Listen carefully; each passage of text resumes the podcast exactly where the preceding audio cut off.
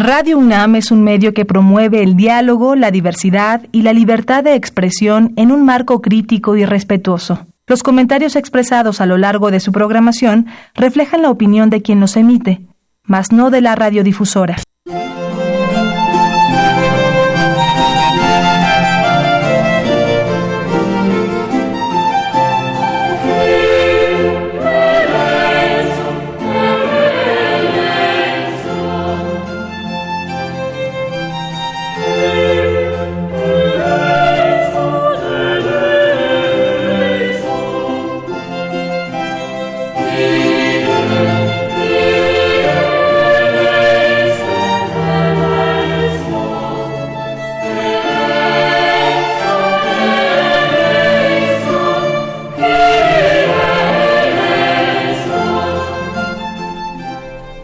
Días cenicientos de la semana que ahora termina quedaron atrás. Finalizó el oficio de difuntos y se guardan antífonas, lienzos morados y ropajes de duelo. Una vez más las campanas tornan a echarse a voleo. La Pascua de Resurrección, el Cristo resucitado, los cielos se abrieron de par en par. Contristado como permaneció en estos días el ánimo de los católicos, hoy vuelve al aleluya la acción de gracias y el clamor jubiloso. Aleluya.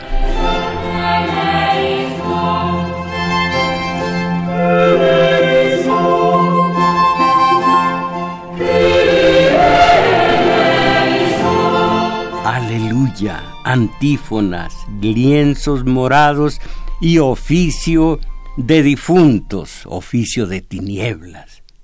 ¿Qué qué? Eh, Acapulco, arena, sol, palmeras, tangas minusculitas y la sangre estallante de nalgas, licor y deseo carnal. Porque ser o no ser, tales son fe, devoción y mística de los católicos de este país. Ser o decir que se es, tartufismo, apariencia, gesticulación y no más. Porque eso es lo que este año, uno más, ha ocurrido, mis valedores esos que acaban de transcurrir, transcurrir, perdón, fueron días de prueba para el mexicano que dice profesar la religión mayoritaria de México. En el, en el documento oficial, sexo masculino, femenino, según. Religión, ah, católica.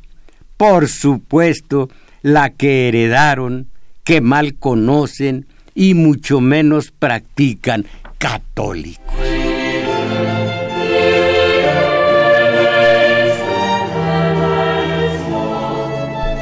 Ser o no ser, sino tan solo decir que se es, solo simular, portar una máscara, actuar como si se fuese católico y entonces racionalizar horroroso fenómeno psicológico del cual hablaré después, racionalizar. Porque México es católico, México es amigo del reaccionario Juan Pablo II, enemigo del Evangelio vivo y de la teología de la liberación.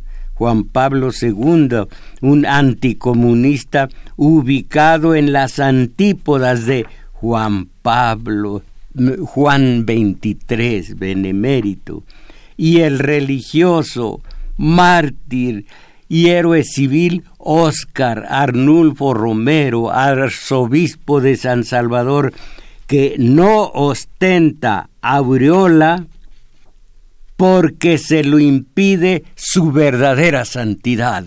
Óscar Arnulfo Romero. México amigo, la reserva mayor de católicos en el mundo, solo detrás de Brasil. Pero abran ustedes la ventana asomen la cabeza, dejen ir la mirada y podrán comprobarlo. Los días de la pasión y muerte del ungido fueron para el católico los días de la playa, la discoteca, pronunciado a lo gringo, y de la bebida, la entrepierna, la droga y la práctica desaforada de la sexualidad. Y ahí, de alcahuete, el pragmatismo del alto clero católico. A su hora y en los días de la nombrada Semana Santa, desde lo alto del púlpito lo afirmó el cardenal Francisco Robles Ortega, arzobispo que fue de Monterrey, obispo de Monterrey, arzobispo por aquel entonces. Y su prédica acomodaticia fue secundada en la radio por un tal padre Aguilar. Esto fue lo que dijo el arzobispo. Tengo el gusto, tengo el gusto, desde arriba, desde el trepado en el púlpito, tengo el gusto. Tengo el gusto de recordar a los católicos que durante la Semana Santa hay que combinar paseos y actividades vacacionales con oración y meditación acerca de la muerte y resurrección de Jesucristo. La Semana Santa también debe tener su pequeña dosis de espiritualidad, paz, pragmatismo puro, impuro más propiamente. Y yo aquí, hoy mismo, que intentaba hablar de religión en México, pero hablar de religión, mejor me decidí a hablar de los curas, tema acerca del cual solicito la opinión de todos ustedes. La compañera Isabel Macías, no, ella esta vez entre Fromm, Jung y la grafología. En fin, ella por allá y yo dando a ustedes las señas telefónicas que son 55 36 89 89 para la zona metropolitana y para el resto del país 01 800 50 52 6 8 8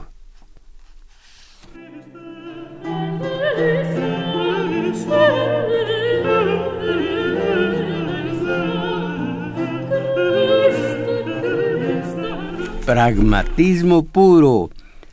Obispo de Chilpancingo, Monseñor Salvador Rangel Mendoza. Mi trato con los delincuentes es para vivir en paz. Mi trato con los delincuentes. Y aquí algunas opiniones acerca del católico mexicano, tanto de siglos pasados como del día de hoy. Vamos a comenzar con, uy, bueno, el día de más o menos em, eh, por estos días, por estos años. Eh, un Díaz de León, vocero de la, de la Comisión Doctrinal de la Conferencia del Episcopado Mexicano, dijo, el 80% de la población católica mexicana no es practicante, solo el 20% está apegado a la Iglesia católica. Por fortuna de ese 20%, en ese 20%, se, eh, eh, se cuentan estos políticos que no tienen tabúes, dice aquí, para expresar su fe. Así dice el encabezado de prensa. Y miren ustedes, si se es católico, se es. Y por supuesto, no se roba. ¿Qué se va a robar? En, en la Iglesia Católica hay una frase definitiva restituir o condenarte. Si tomaste cualquier cosa ajena, si robaste cualquier mm, moneda, restituir o condenarte. y miren los que son católicos. Esta es noticia del día de hoy y la proporciona Horacio Jiménez en el matutino. Algunos políticos que incluso se encuentran en cargos públicos han dejado de lado los tabúes religiosos y han manifestado abiertamente su religiosidad. perdón, perdón, religiosidad. Eh, Crescencio Suárez, religiosidad, va a oír de quiénes. Y usted, Arturo Flores, que también tiene su dosis de mm, picardía. Algunos políticos que incluso se encuentran en cargos públicos han dejado de lado los tabúes religiosos y han manifestado abiertamente su religiosidad y acudido a misa. Uno de los más emblemáticos por supuesto, como católico y que va a misa, este no pudo haber robado diez centavos y si los robó, restituir o condenarte. Este fue Vicente Fox, el del Centro Fox, el de la pareja presidencial con Marta Sagún, que con aquello de Vamos México, Vamos México era una forma primitiva de, de lo que ahora es el horror de mover a México y el redondeo. Conozco a una compañera que llegaba al súper y quedaban seis, ocho centavos en la cuenta. Eh, redondeo, sí, pero a mi favor. No, nosotros nos vamos a quedar con eso. Entonces no se quede con eso. Deme esos siete u ocho centavos porque detrás de esto está Marta Sagún. Y sacaba los seis, ocho centavos con no le importaba nada. Pero caramba, nos toman la medida y nos ponen de cabeza. También, no, esto, esto es enternecedor. También religiosa es Margarita Zavala. Y miren su religiosidad. Este sábado de gloria, eh, Margarita, acudió a misa y ella misma cocinó en su casa una pierna de cordero para conmemorar la cena de Pascua. Yo tengo una vecina, sola, pobre mujer, que conmemoró la cena de, de Pascua con un pollo rostizado. Pues para el, para el caso es lo mismo, no más que esta señora es tan decente a la que me refiero, que no anda de, de, candidata presidencial con eh, eh, firmas falsas. Un pollo rostizado para conmemorar el, el misterio pascual. Bueno, el abanderado de la coalición por México al frente, Ricardo Anaya, también ha declarado que es católico ferviente. Ellos no han robado. ¿De qué religión será el presidente del país? No, yo creo que católico también. Católico. Por lo mismo, religiones, este es del día de hoy, la noticia de hoy. Religiones pierden adeptos jóvenes en México y Europa. Religiones pierden adeptos jóvenes en México y Europa. Eh, los católicos bajan en una cantidad impresionante y se van a lo peor, caramba. ¿Cómo se llama esa religión? Los cristianos. Me decía una cristiana que el máximo papa aquí en el norte de la ciudad es un sastre que pues que le da por las copitas. Ese sastre es el máximo de los cristianos. Ella bailaba eh, para eh, parte de las de los ritos de los cristianos. Eh, ¿En dónde dice de, de, cuáles son sus las religiones a, las que se han ido? Una de ellas es la de los evangélicos. En fin, no lo encuentro aquí. Evangélicos. Pero entonces vamos a ver una Paula Kolonins, imagínense, polaca, del tiempo de Maximiliano, dijo esta opinión, en ningún lugar, ni perdón, en ningún lugar vi tan poca piedad como en México. Tanto el noble como el plebeyo sufren la gran influencia del clero y tanto uno como el otro besan humildemente la mano del prelado y observan las prácticas externas con mucho cuidado, pero nada es más de nada es menos devoto que el ejercicio del clero divino, así dice, que del clero divino. Ahora, un sacerdote de la Arquidiócesis de México ya por estos días, muchos mexicanos llevan la religión católica a nivel muy superficial. No conocen la Biblia, no conocen los dogmas, no conocen los sacramentos de la Iglesia católica. Ellos ven alguna corrupción del sacerdote o sienten la soledad y se apresuran a transitar por otros grupos como evangélicos o pentecostales. Quien conozca a Norberto Rivera, a Onésimo Cepeda en Ecatepec o a Sandoval Íñiguez en Guadalajara, por supuesto que entiendo que brinque a otras religiones, entre comillas, porque ni una ni otra es religión como la practican estos vacacionistas. Una vez en un programa de radio dije yo, ser o no ser, ahí tienen a los católicos en viaje a, en Semana Santa, viaje a Acapulco. Ah, bueno, ¿y cuándo quieres que, que, que vacacionen, que descansen? ¿Cuándo quieres que descansen?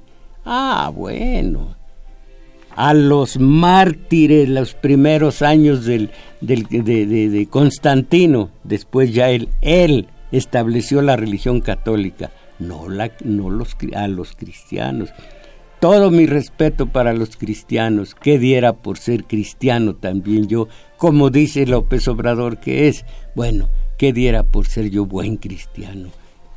Pero la religión católica nació en 316-17 y se amacizó a fines de aquel siglo, primero con Constantino y luego con Teodosio.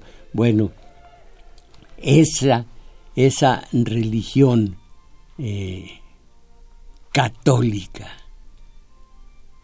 ¿qué diferencia hay entre esos y los verdaderos? Bueno, estaba lleno de mártires el cristianismo, cuántos, aquel, ¿cómo se llama? ¿Cómo se llama? Bueno, todos, todos los, los dirigentes eh, romanos, qué matazón de cristianos. Ellos no tenían pretextos.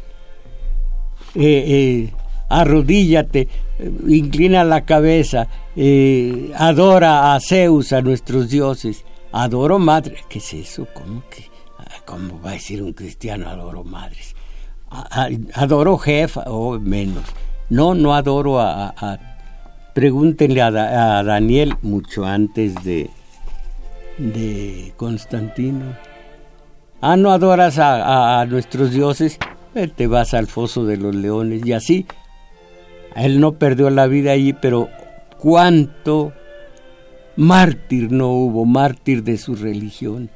Ah, no, pues eh, ¿cuándo van a vacacionar si no es en los días en que fue tomado preso Jesús, fue martirizado como, como eh, una bola de judiciales, ya no de judiciales, de miembros de la Marina Armada, que se han especializado en tortura, como también los miembros del ejército, como si hubieran caído con eh, miembros de la Marina Armada. Torturar a Jesús. Bueno, pero es que cuando vamos a vacacionar, cuando vamos a ver tangas, cuando vamos a estar mirando, mirando y luego con unas copas adentro, a que sea con la gorda que lleva a un lado. Eso es religión. Bien lo dijo Hamlet y lo entiendo bien. Ser o no ser. Y si no se es, no se hagan no anden con la payasada, con la máscara de soy católico. sexo masculino, religión católica. Asuma.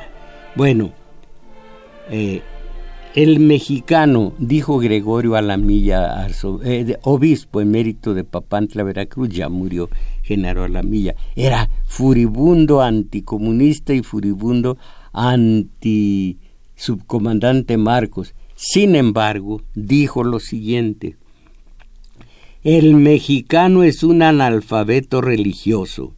Es muy doloroso reconocerlo, pero la Iglesia Católica debe reconocer que se ha olvidado de orientar a los feligreses sobre el verdadero sentido del cristianismo.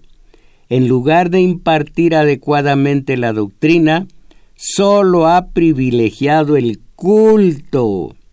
El culto.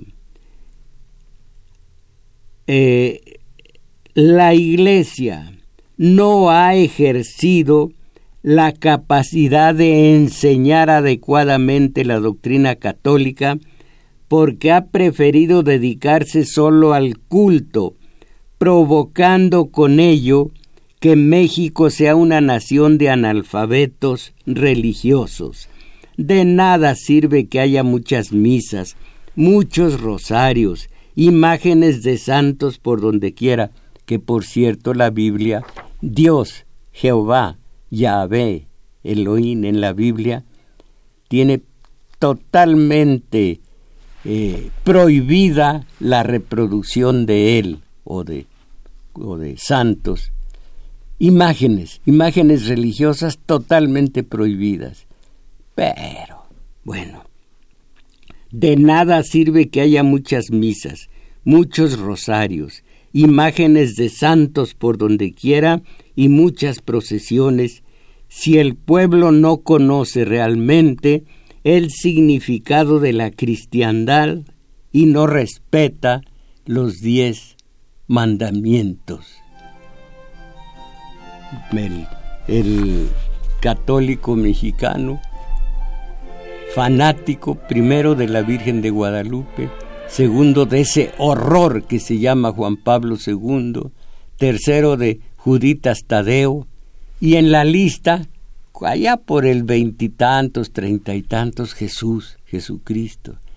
Y por allá el ciento veintidós, Dios, que casi no entra. Ahora, si se llega al dos mil, el Espíritu Santo. Esa es la lista de devociones que, que, que no son lo que debe ser, pero cómo practicar, cómo erigir un edificio si nunca se ha estudiado arquitectura? ¿Cómo practicar una religión si no se conoce? ¿Cuántos son los dogmas, únicos dogmas eh, que comprende la religión católica? Y así podemos seguir, seguir. Y hay católicos dentro de el ejercicio político. Y repito, Fox no robó porque es católico y si se es católico no se roba. Fox no robó. En fin, entonces el sacerdote, uy, esto, esto es del siglo antepasado. Miren el criterio del sacerdote, muy cercano a la, al criterio de la Santa Inquisición. Oigan lo que dijo el, sacerdote Vicente Anuil hace algunos ayeres. Ya sea que el príncipe haga buen o mal uso de su poder. Ese poder siempre es conferido por Dios. Fíjense en esta trampa, si es conferido por Dios, el poder del soberano, del presidente, del, del mandatario, si ese poder es conferido por Dios, entonces su vicario, su secretario particular, nadie les dio ese, ese tratamiento, pero él se lo adjudicó. El manejador de los asuntos de Dios es el clero. Entonces, el clero es el que dio por interpósita, o Dios por interpósita persona, dio ese poder a ese soberano.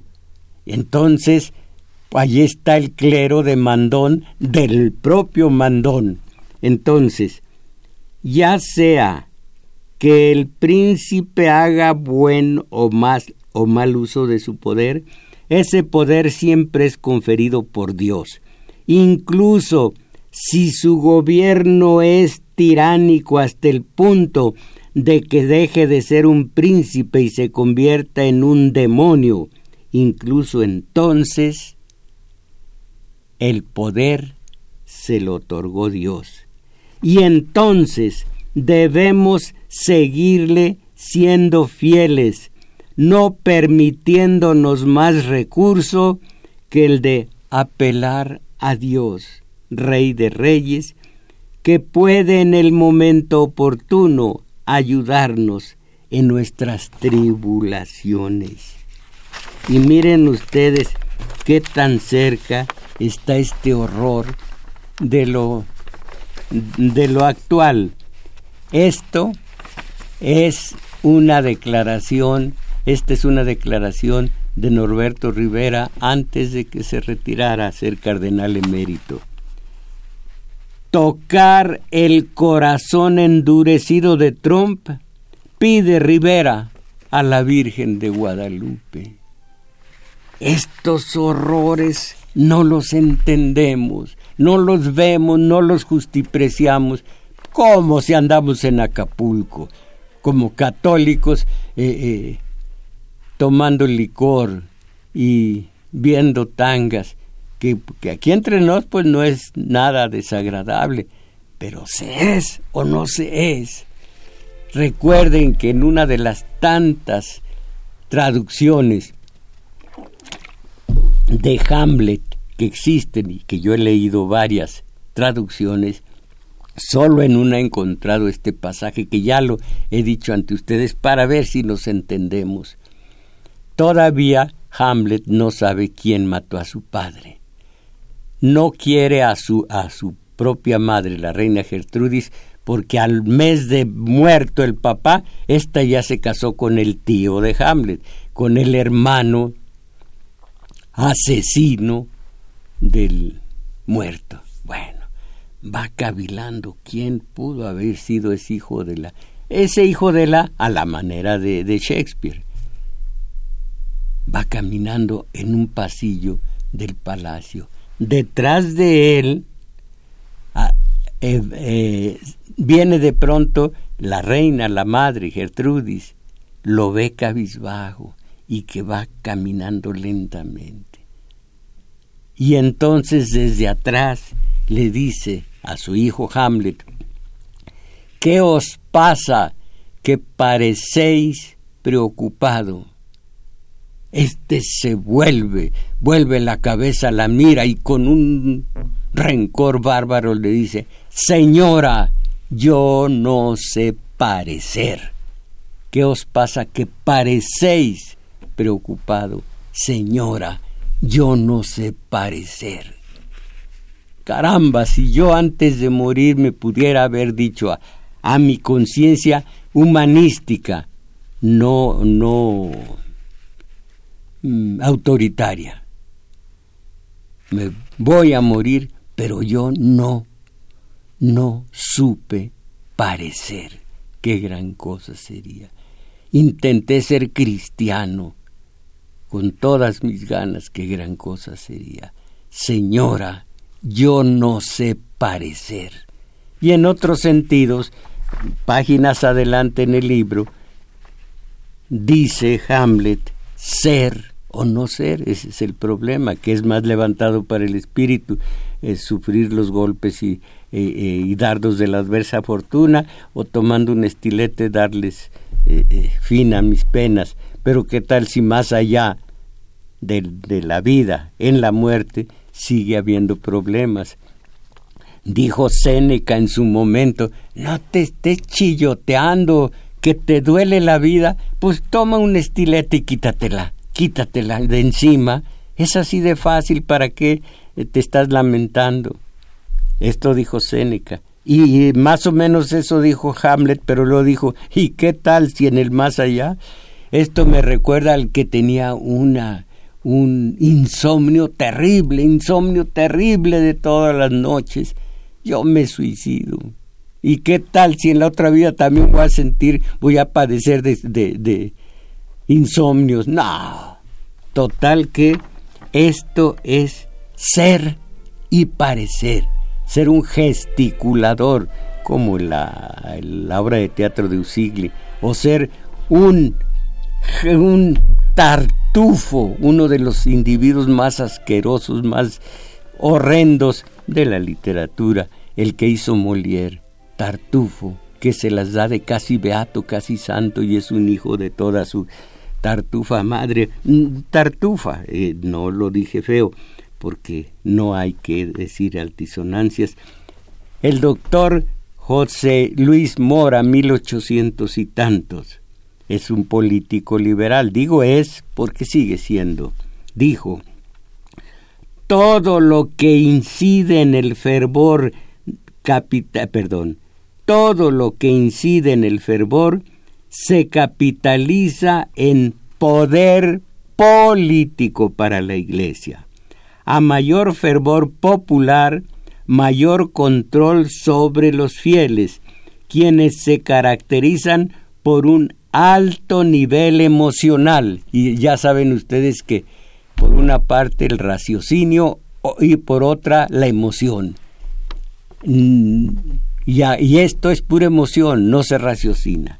Por un alto nivel eh, emocional que no siempre va acompañado de una dosis de racionalidad. Cada mexicano debe preguntarse diariamente a sí mismo, y ojalá que esto sirva para los pocos que estén escuchando, porque la mayoría todavía no viene eh, quemadita en todos sentidos, desde el Acapulco, Cancún y puntos circunvecinos. Bueno, eh, eh, que, que no siempre va acompañado de una dosis de racionalidad. Cada mexicano debe preguntarse diariamente a sí mismo si el pueblo existe para el clero o si es el clero el que ha sido creado para satisfacer las necesidades del pueblo. Caramba. Don Jesús Reyes Heroles, ideólogo de la revolución, lo malo es que era priista. En fin, don Jesús Reyes Heroles, oigan esta verdad. En el pasado en México, a nombre de la religión se quiso entrar en el cambalache político. Se policitó, se, perdón, se politizó en el mal sentido la religión y se dio origen a una mezcla lesiva a la libertad de conciencia y lesiva a la dignidad religiosa. Hoy en los países, en otros países, a nombre del cristianismo se hace mala política, se defienden intereses que no ideas o sentimientos, se entra en el toma y daca del comercio de las cosas y de los hombres al amparo de la religión.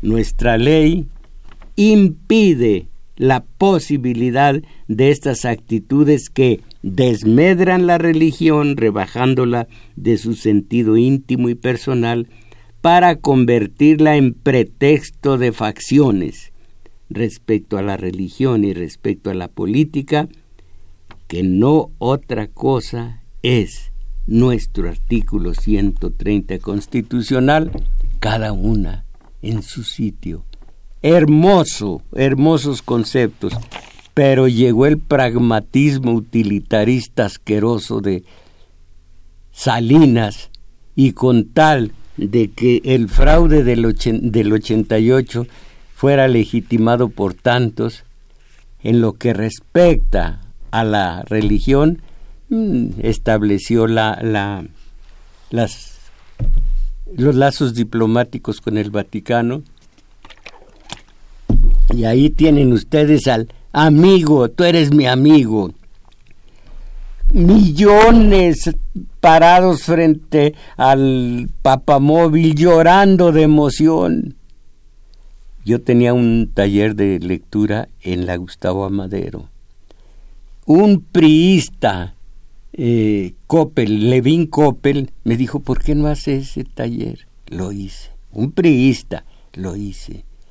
Llegó el PRD a la Gustavo Amadero y se acabó. Me mataron el taller de lectura, concretamente una señora, no son medidas anatómicas, es un apellido, Anchondo. Esa señora Anchondo eh, mató el taller de lectura. Tenía uno hermoso de veras en el Centro Cultural San Ángel. Dos, uno el, uno el domingo y otro el miércoles. Llegó el pan necesitamos ese salón, me dijeron, porque lo vamos a hacer salón de costura. Y me mató el pan el taller de, de, Gustavo, de Centro Cultural San Ángel y de la Gustavo Amadero el PRD. No, si son son de un cultural estos. Evangélica, apoya a Felipe por mandato divino. Esto fue en el 2006. Caramba, nosotros estamos viendo, esto lo decía yo ayer en el taller de lectura, porque estaba tratando con los, los adictos, los que van al taller, que el, burgués después el, eh, convertido ya en liberal, de liberalismo económico, no social, eh, que ellos, mm, al transformarse, llegaron para que no hubiera pleitos contra ellos, porque mire qué curioso, grábense esto, todo lo que es nefasto para el patrón es bueno para el obrero. Pero todo lo que es bueno para el patrón es nefasto para el obrero. Y entonces siempre habrá pugnas, para matizar esa situación. Y ya que adelgazaron al Estado de tal manera que el Estado ya no garantiza más que a la viva fuerza con sus policías, sus marinos eh, torturadores o su ejército, entonces idearon otra cosa, limar, eh, diluir, borrar esa pugna entre lo que para unos es bueno y para otros es malo y viceversa, limarlo, eh, difuminarlo a base de darles televisión y radio comercial y periódicos que casi no leen, eh, irles quitando la idea de la realidad, su realidad dificultosa. Puro fútbol, puros teletones asquerosos, pura porquería de esas, puras muchachitas en pantaleta. Eh, Crescencio Suárez ha visto estas niñas bailando. Entonces no vive, entonces eh, se ha pasado eh, eh, la vida inútil, la vida inútil de Pito Suárez. No, no, no, no, no, de Crescencio Suárez. ¿Verdad que es muy hermoso verlas en tanga, chiquititas, a las muchachitas? ¡Qué vergüenza, qué vergüenza! En el 68 la mujer dijo, no más prostitución no más pornografía. Y miren el resultado. La pornografía en, en un clic de la computadora, no de la compu, no sean ridículos, no sean cursis, computadora. Les duele mucho decir toda la palabra. Mi trabajadora doméstica, feliz fin. ¿Cómo que feliz fin de qué? Ah, pues de semana. Eh, ¿Cuándo es su cumple? Ay, señora. Pues es que usted no es fashion. No, pues a mi edad yo ya no puedo ser fashion. Sea lo que sea fashion, ya no. Eh, pues no se va de shopping. ¿Qué? ¿No tiene cerca el mall? Bueno, entonces, y ya se me olvidó de qué estaba yo hablando con ustedes ahora. Eh, ah, que entonces el capital imperialismo refinó esa forma de avasallamiento, de destrucción de criterio, de destrucción de pensamiento y de acción a base de la tele, sobre todo la tele. Con eso, miren, cómo nos ven la cara, fíjense ustedes. Un programa como este de radio o como el taller de teoría política, bueno, pues están aislados en medio de un océano de mediocridad. Pero en cambio, todos los días en la tele, cuatro o cinco grupos de expertos merolicronistas hablan hasta de cómo llevaban los botines eh, Salinas, eh, Montiel, su sobrino, el hoy presidente. No, no, no, no, no, no, no botines de esos, botines de fútbol. ¿Por qué estoy pensando en otra clase de botines? Los botines de fútbol, mira, los de Messi son amarillos. Ah, no, pero los de Cristiano Ronaldo Lorenzo son jaspeaditos. Ah, mira, eh, puso la patita así y fue cuando el contrario. Caramba. Miren cómo al proletario, al obrero, al pobre, al campesino, al fregado, le están inyectando a fuerza distractores, distractores, para que se olvide de que lo que es bueno para ellos es nefasto para el patrón y lo que es bueno para el patrón es nefasto para ellos y no se puede vivir toda una vida en la injusticia.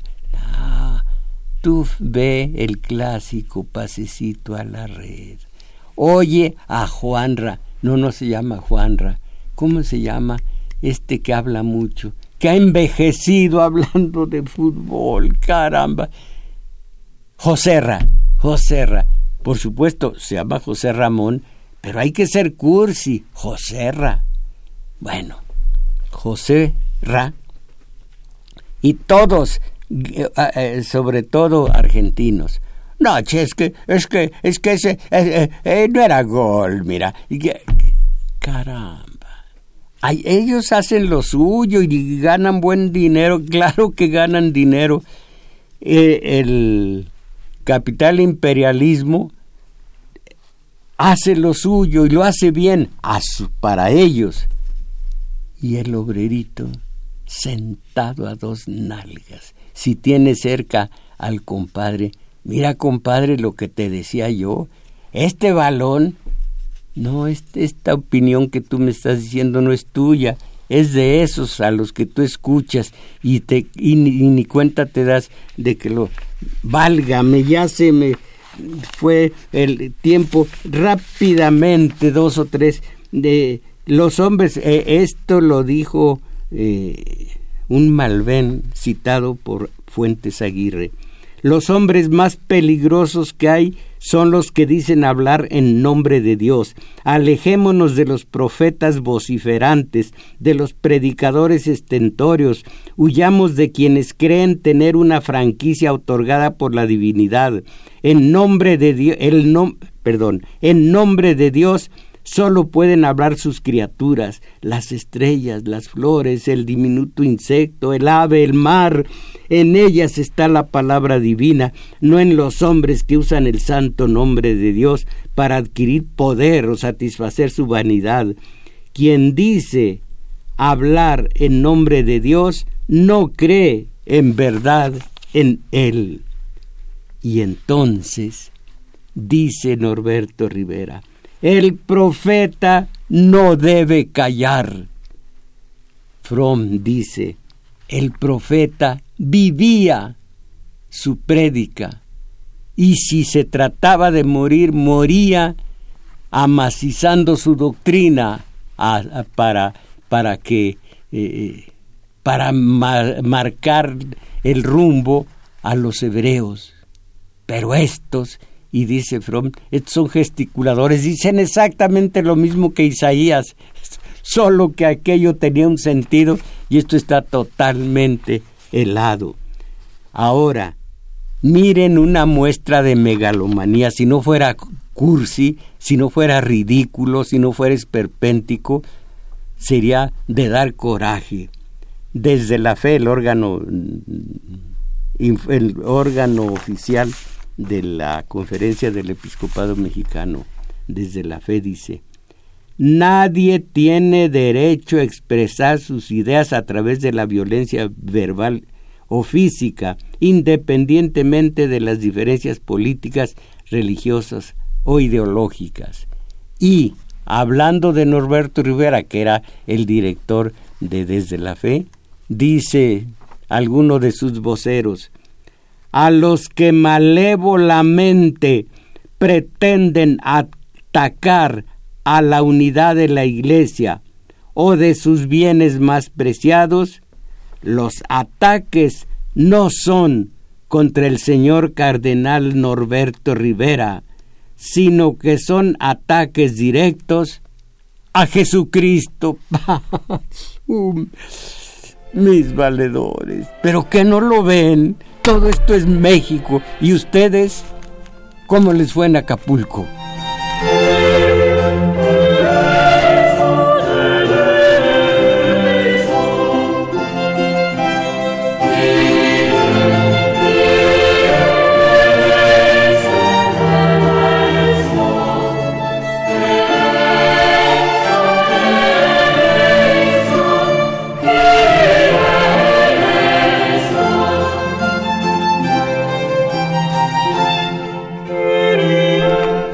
En fin, créanme, necesitamos mucho de teoría política para que no nos no nos ofendan así, que nos vean como criaturas a las que se les puede dar un caramelo y ya con eso son felices.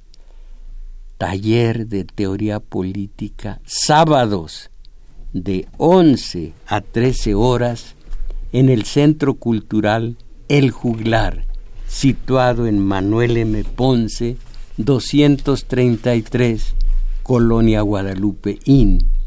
Ahí mismo, hoy, como todos los domingos, de una a dos y fracción de la tarde, nuestro taller de lectura tiene otra connotación.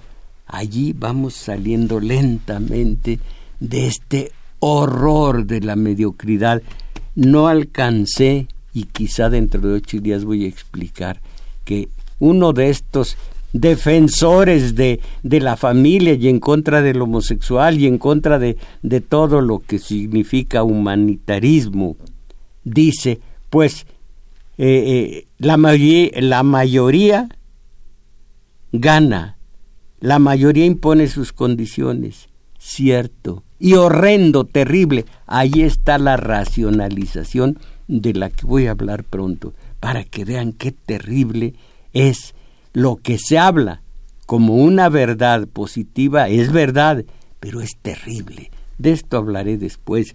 El taller de lectura, hoy, ayer, fue el taller de teoría política y créanme que ambas, ambas, ambos talleres son necesarios cuánto echo de menos el de la Gustavo Amadero, el del Centro Cultural San Ángel, y cuando menos media docena más de talleres, entre ellos uno allá en Ciudad Neza, que aprendí a respetar y a querer, porque yo decía Ciudad Neza como decir el infierno, no, que va. No es la gloria, pero sí el purgatorio. Oh, pues, no el purgatorio, vamos a decir el limbo, y así como dicen en Tepito, ni para ti ni para mí. El limbo.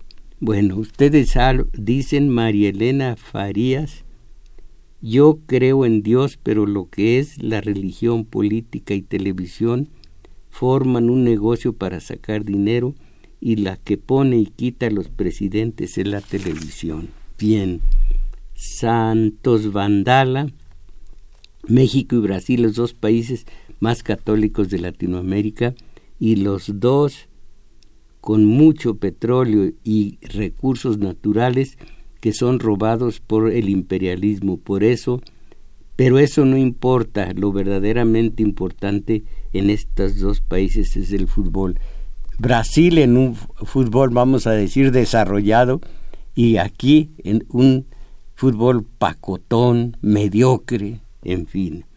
Y el fanatismo religioso, nada más hay que ver los índices de violencia en Iztapalapa y ayer y antier, ayer y anteayer, pura hipocresía.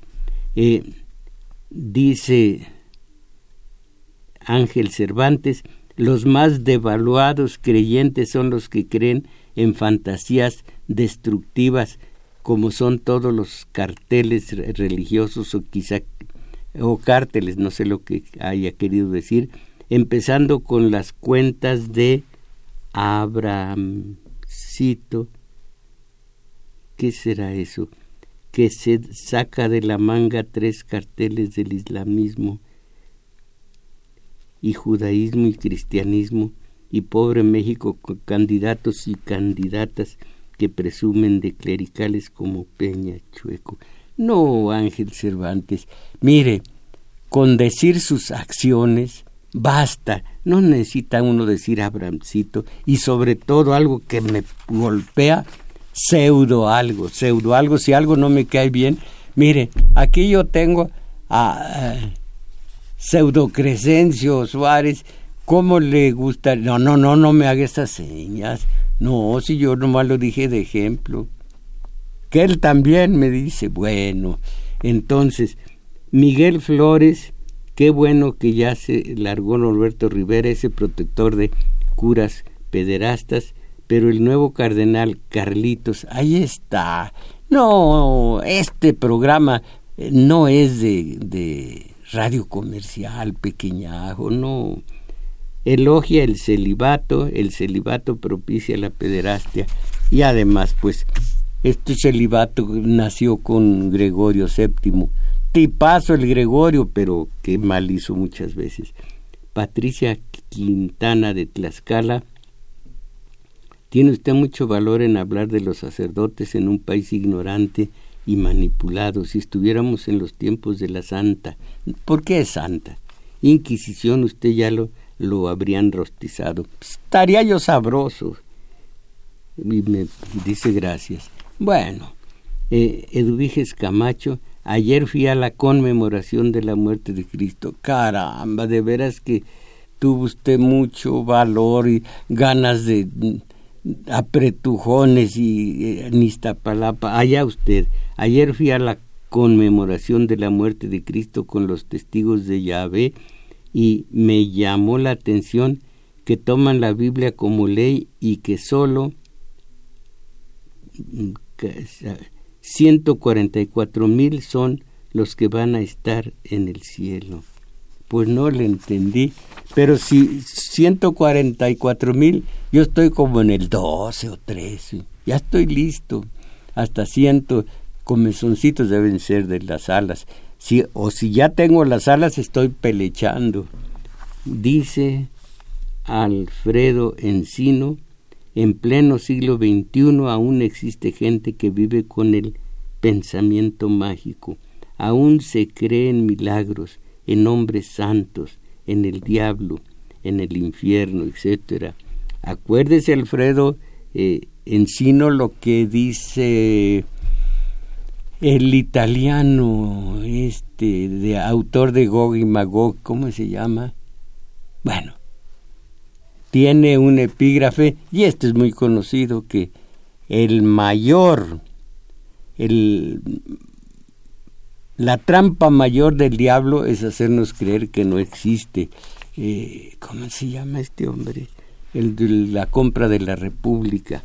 Bueno, eh, Elizabeth Solórzano de Catepec nos puede dar información. Busque, busque, como busco yo. Belén Cortina. Es una injusticia que este programa solo dure una hora. ¿Qué hay que hacer para que al menos dure dos horas? Bueno, pues todo está fríamente calculado, como dijo Zaratustra, todo está fríamente calculado y pues que hay una hay un orden, hay una autoridad, todo está está bien engranado, hay momentos de música aquí y en el en la FM, momentos de diálogo, hay entrevistas, a esas de que háblenos tantitito de, háblenos un poquito de, usted qué diría de esto, y luego muchos que hablan cosas muy interesantes, pero no lo puedo escuchar, no aguanto que terminen diciendo no, eh, porque la teoría cuántica, no, ah, me dice Juan Carlos Osorio que ya me debo ir, no, ya me voy, ¿no? Ah, me dice que sí. Bueno, pues fue todo por hoy. Agradezco a Crescencio Suárez, su, el control técnico y algunas otras cosas que, que no están ustedes para saber. Eh, un pequeño desayuno. Ay, ay, ay. Y, en metadatos, ya los digo bien, ¿verdad? Metadatos, Arturo Flores. En continuidad, eh, eh, Juan Carlos Osornio. Nos ayuda en los teléfonos una hermosa gente que es Daniel Cruz y con él está Carlos Mérida, perdón, Carlos Valencia, que además ha puesto esta chimistreta, perdón, esta cámara, ¿por qué lo rebajas? Esta cámara para que, miren, para que haga algo para mí humillante, pero ni modo. Esta me ve la cara y luego hace que me la vean ustedes. Creo que ya estoy en YouTube, en Facebook, en Foxtrot, en Fox, de toda clase. Qué buena, qué buena tarea se ha impuesto y se ha llevado y ha llevado a cabo el compañero Carlos eh, Valencia para que ustedes puedan ver esto. ¿Qué van a ver esto? Ustedes el clásico pasecito a la red. Allá ustedes, mis valedores, fue todo por hoy. A salir del subdesarrollo a salir de la mediocridad. Ánimo.